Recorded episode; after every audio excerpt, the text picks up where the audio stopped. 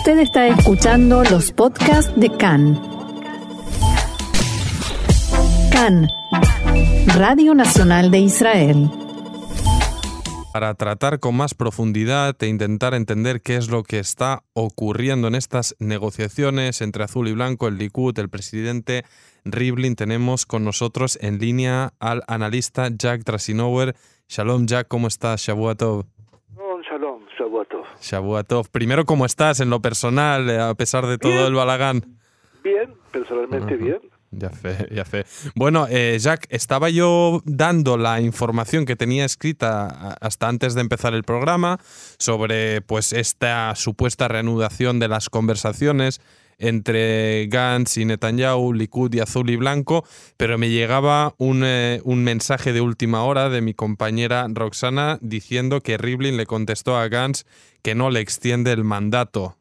Eh, no sé si has estado siguiendo estos desarrollos y qué es lo que nos podrías comentar respecto a estos últimos movimientos. Eh, bien, hay que entender que el resultado de las elecciones, eh, la tercera de este año, nos dio un, eh, un resultado ambivalente. Por un lado, el Likud obtuvo 36 bancas siendo el partido eh, más grande, pero por otro lado, cuando se juntaba o se sumaba la cantidad de eh, de eh, miembros de la eh, Knesset elegidos que recomendaban a, alguna persona para obtener el cargo del, de primer ministro o al presidente para que lo otorgue, llegábamos a la conclusión que Gantz tenía 61 bancas. Esto le permitió recibir por parte eh, del presidente el, el mandato, pero inmediatamente se vio frente a dos problemas. Vale decir, al, eh, a la situación, en primer lugar, que un gobierno de de 61 era imposible porque inmediatamente hubo tres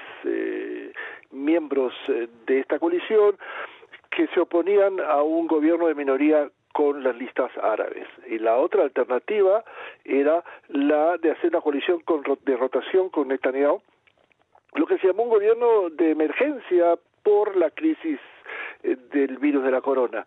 Eh, creo que esta colisión con Netanyahu que estaba avanzando prácticamente llegó a un elemento de crisis un día antes de vencer el plazo eh, que tenía eh, Gantz para eh, formar gobierno y esta eh, quizás no tan sorpresiva eh, eh, sorpresivo anuncio por parte del presidente eh, de que no le va a renovar el pedido eh, de ampliación del plazo por otros 14 días.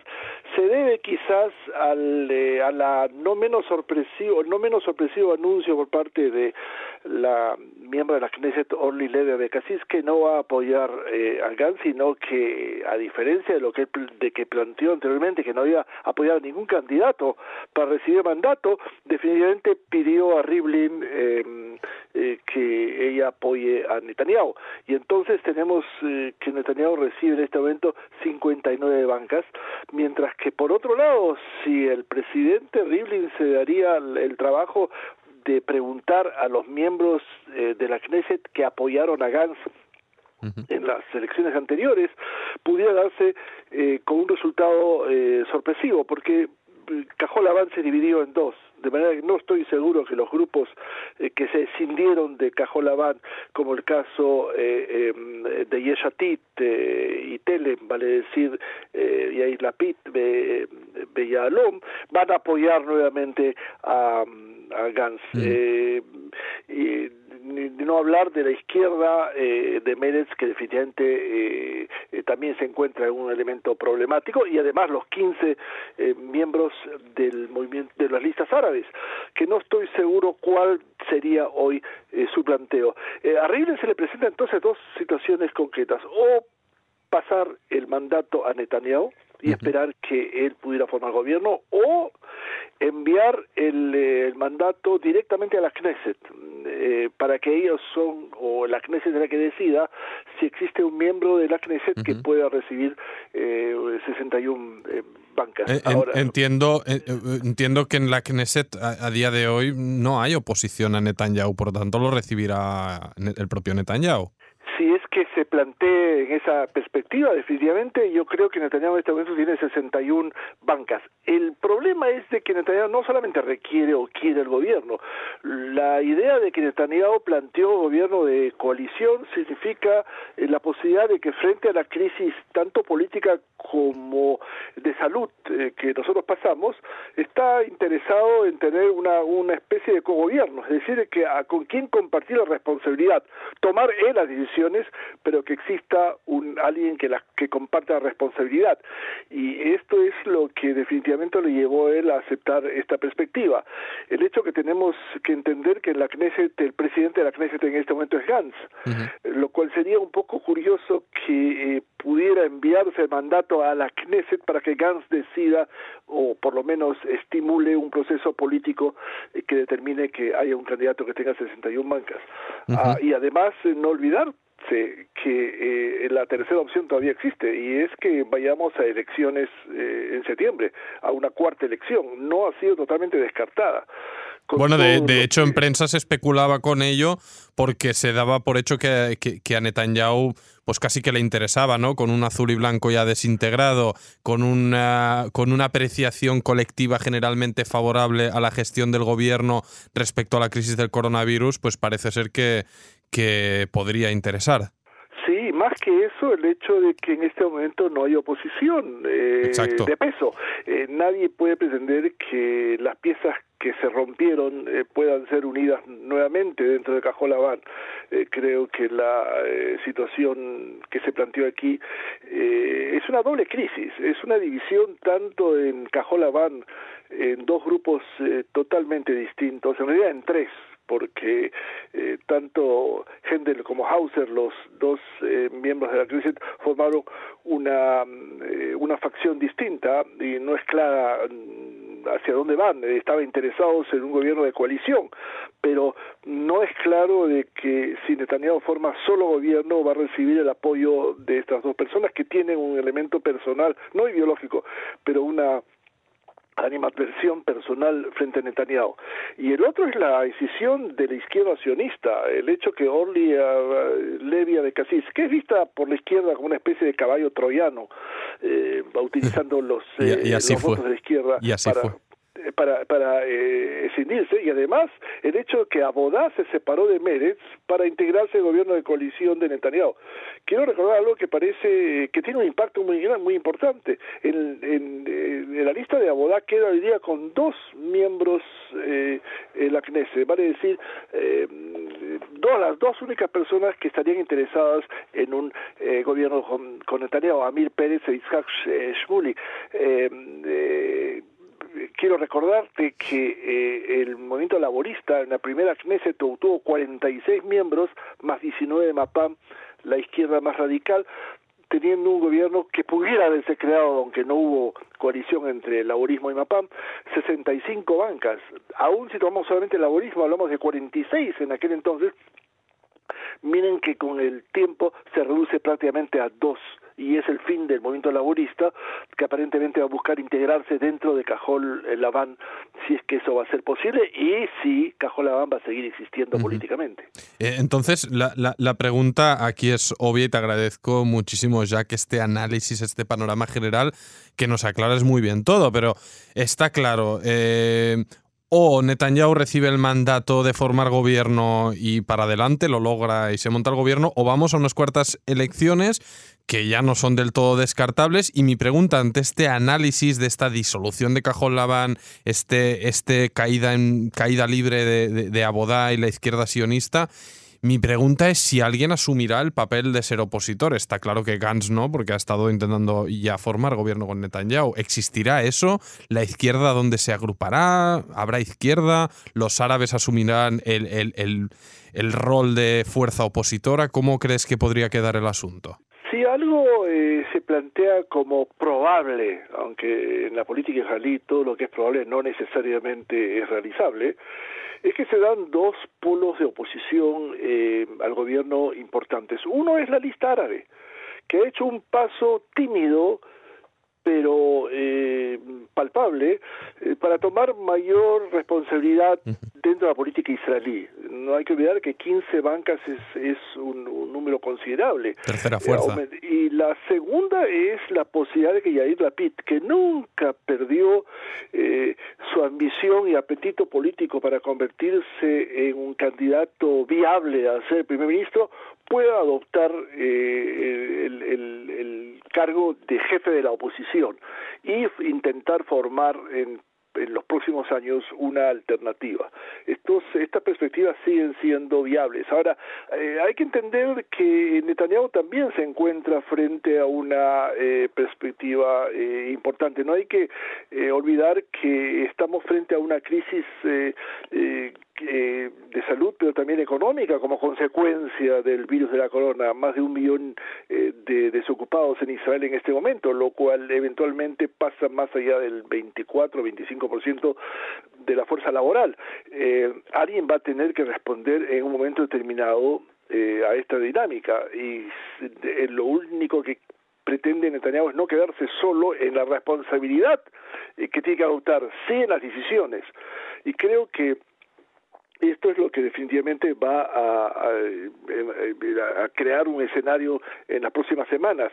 Eh, además, eh, un gobierno que pudiera formar Netanyahu eh, que muy cercano a 61 o 62 bancas es demasiado eh, débil para poder mantener un gobierno firme y estable. tendría que tener o esperar la posibilidad de de una integración de otros grupos. Eh, no hay que olvidar que además Yemina, para decir que fue el socio fiel de Netanyahu, eh, hace algún tipo de mm, voces un poco estridentes, eh, planteando que no está de acuerdo con la, los cargos que se le ofrecen y que no tiene ningún problema en ir a la oposición. O sea, no solamente en izquierda hay una pregunta quién va a tomar el liderazgo, sino qué va a pasar en la época post-Netanyahu en eh, eh, en la política israelí. Y creo que ya hay algunos eh, efectivos, especialmente el caso de Yemina, que puede ver esto como una oportunidad de hacer crecer la fuerza de la extrema derecha en Israel. Y, y en, este, en este panorama, la pregunta obviamente es sobre la figura, sobre el personaje que podría haber liderado este Israel post-Netanyahu, que es Netanyahu, que es eh, el propio Benny Gantz. Y, me pregunto si Netanyahu finalmente recibe este mandato de formar la coalición. En, qué quedará Gantz, porque es que eh, muchos hablaban, ¿no? Muchos analistas comentaban que su movimiento fue un suicidio político en toda regla. Creo que eh, más que eso expresó una ingenuidad política o quizás inexperiencia tal vez. totalmente y lo que yo pienso es falta de apetito político. Vale decir eh, para intentar ser primer ministro hay que tener eh, eh, apetito político es decir ambición. Y, no estoy seguro que en Gans se dio. Algún analista político planteó que Gans está en el mejor de los cargos que pudiera estar, presidente de la Knesset, que es una especie de figura de consenso. Pero este no es el caso eh, que pueda plantearse para alguien que quiere tener un gobierno de rotación. Además, la gran pregunta que se plantea es que qué pasa dentro del Likud, que ha habido un movimiento de protesta bastante serio eh, frente a la visión de Netanyahu de otorgar a Gantz un gobierno paritético, que significa eh, la mitad de los cargos para el eh, Cajolabán. Es decir, Cajolabán, con más o menos 17 bancas de apoyo aproximadamente hoy, eh, recibiría 15 ministros, es algo inconcebible y, sin precedentes.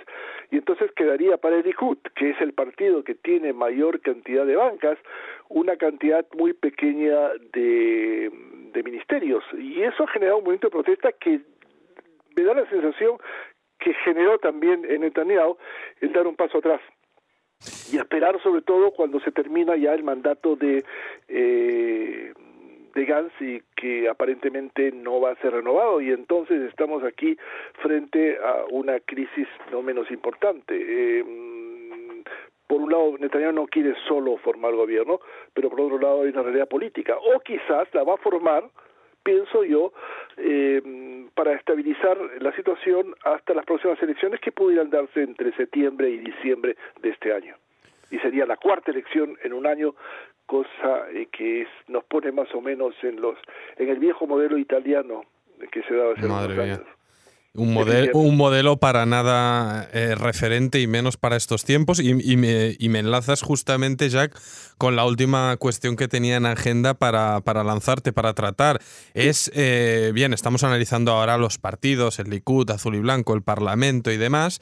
Y vamos a bajar ahora a la calle, a la gente, ¿no? ¿Cómo lo sientes tú o entre tus contactos, familiares, amigos y demás? Cuando les cuentas que tal vez en septiembre estamos votando de nuevo, que cuando Israel registra la tasa de paro mayor de, bueno, no sé si la tasa, pero el mayor número de desempleados de su historia, estamos todavía en estos debates y alargando los periodos para formar gobierno y demás. No sé si la ciudadanía ahora mismo le interesa conectar la televisión y escuchar este tipo de debates y peleas internas entre partidos. Pero esto es parte del precio de la democracia tal como se plantea y el hecho de que no eh, se ha podido formar gobierno este este momento.